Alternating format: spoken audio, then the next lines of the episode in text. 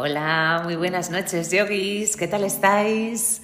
Sí, lo sé, estoy un poco eh, dispersa, un poco desaparecida, pero es que, mm, bueno, he estado 15 días de vacaciones, necesitaba desconectar, necesitaba, bueno, eh, volver un poquito a mi centro, a mis cosas, a mis rutinas y, y bueno, pues necesitaba ese tiempo para mí.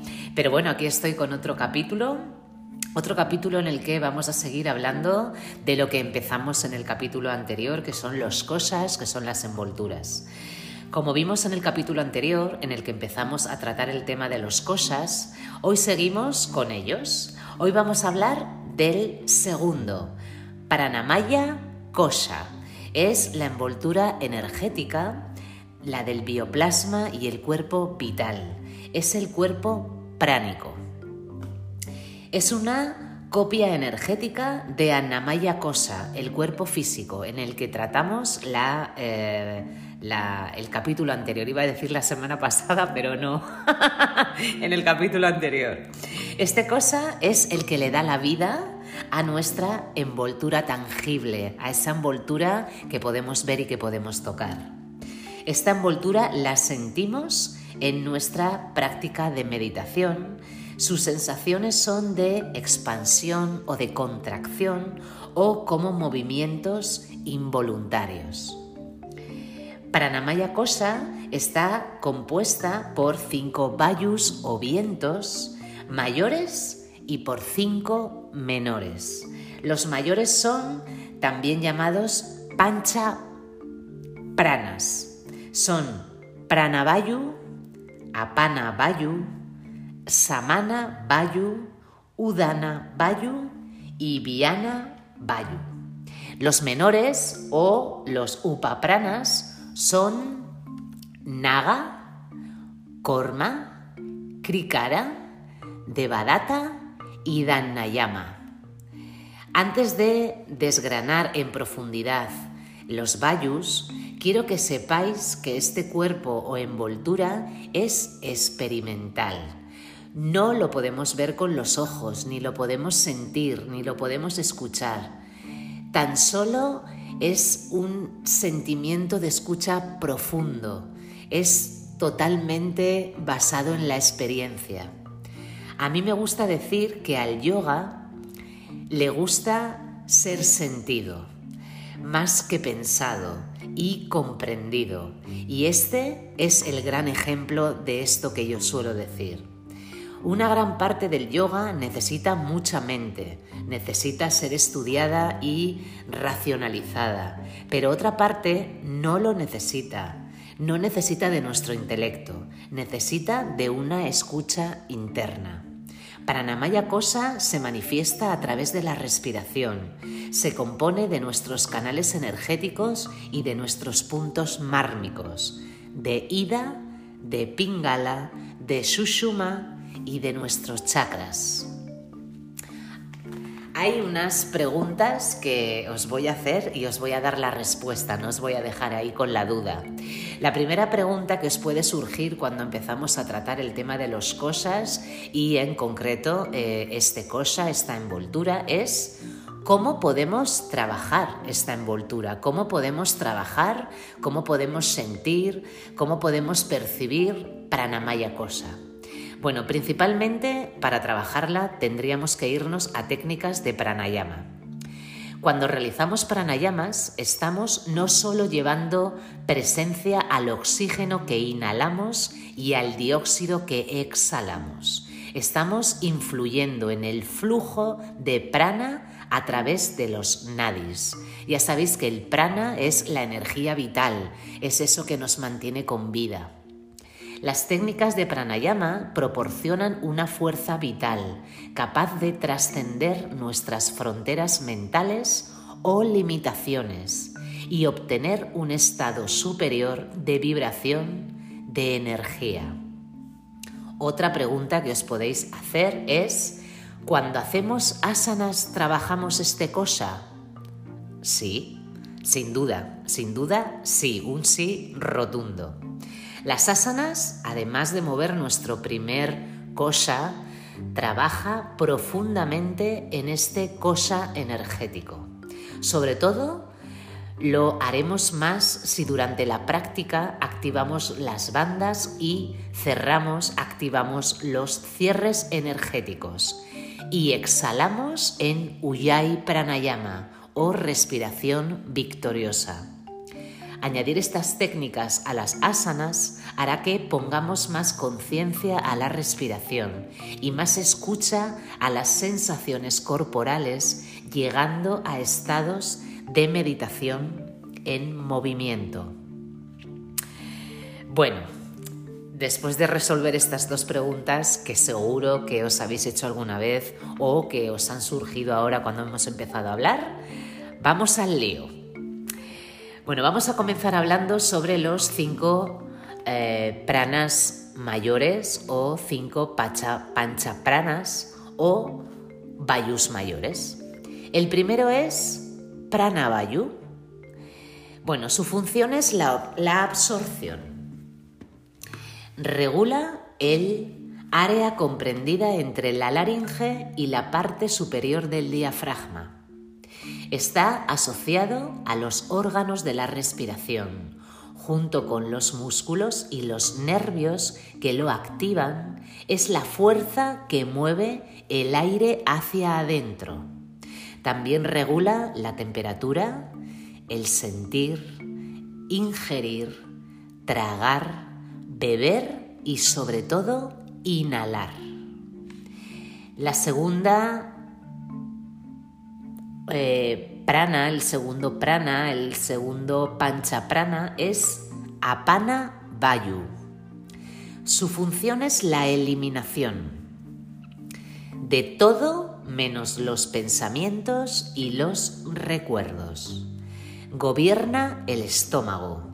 Está localizado debajo del ombligo y proporciona energía al intestino grueso, a los riñones, a el ano y a los órganos sexuales.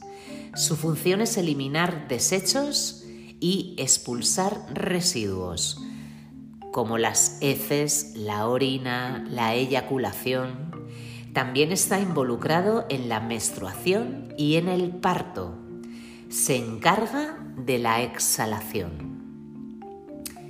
El tercer vayu o el tercer pancha prana es samana Vayu. Su función es la de asimilar. Está localizado entre el corazón y el ombligo.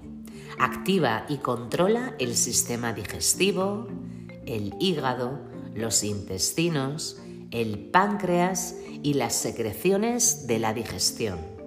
A nivel físico es el responsable de la asimilación y distribución de los nutrientes y a nivel más sutil, más energético, es el viento encargado de la energía kundalini y la expansión de la conciencia. Asimila lo sólido y también lo sutil como los pensamientos. El cuarto Vayu es Upana, perdón, Udana Vayu. Su función es la expresión. Regenta el área del cuello y de la cabeza. Activa los receptores sensoriales como los ojos, la nariz y los oídos.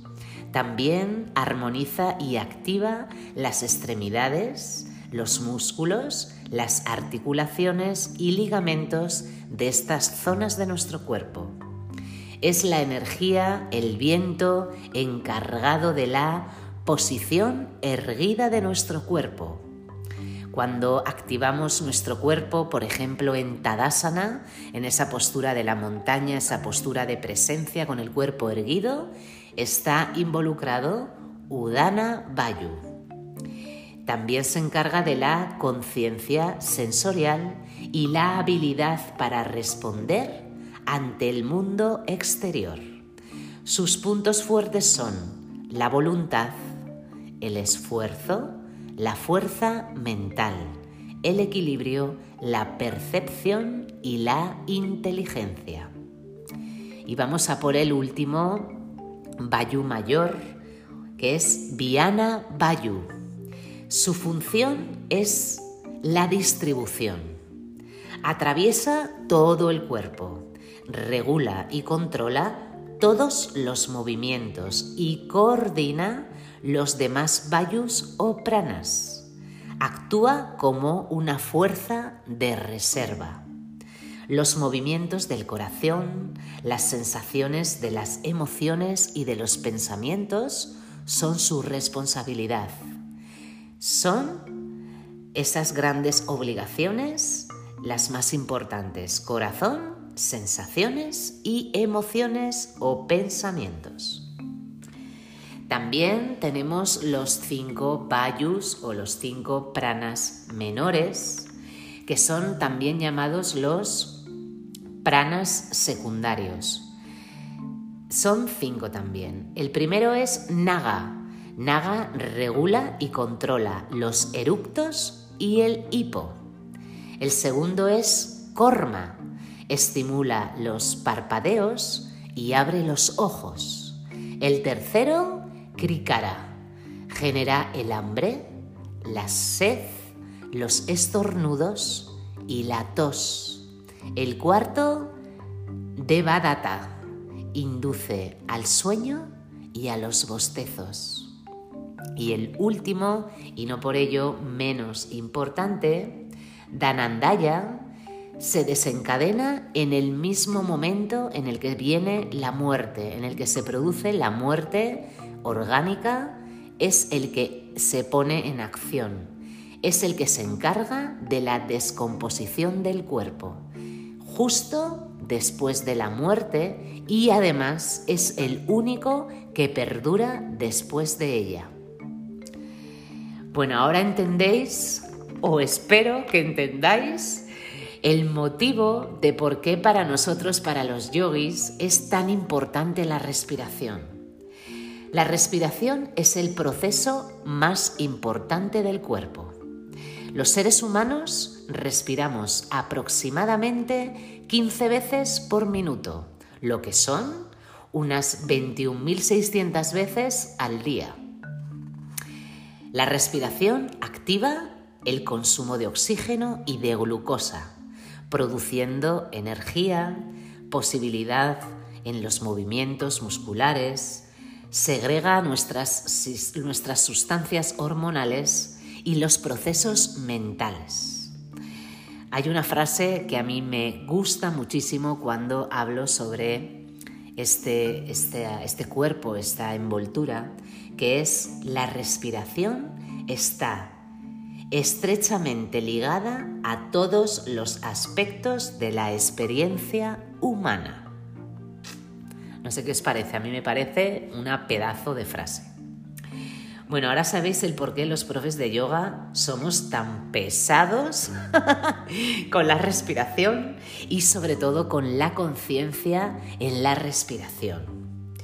¿Veis?